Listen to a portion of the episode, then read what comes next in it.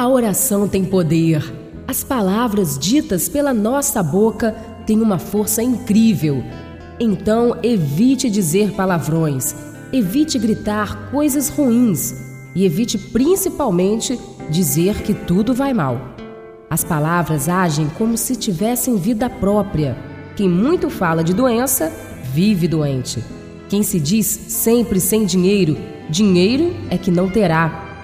Quem se amaldiçoa pelo azar, a boa sorte em sua porta não baterá.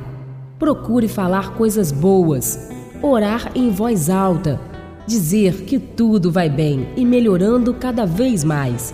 Em breve, você mesmo estará divulgando essa boa nova a todos, com a certeza que sua vida estará realmente muito melhor.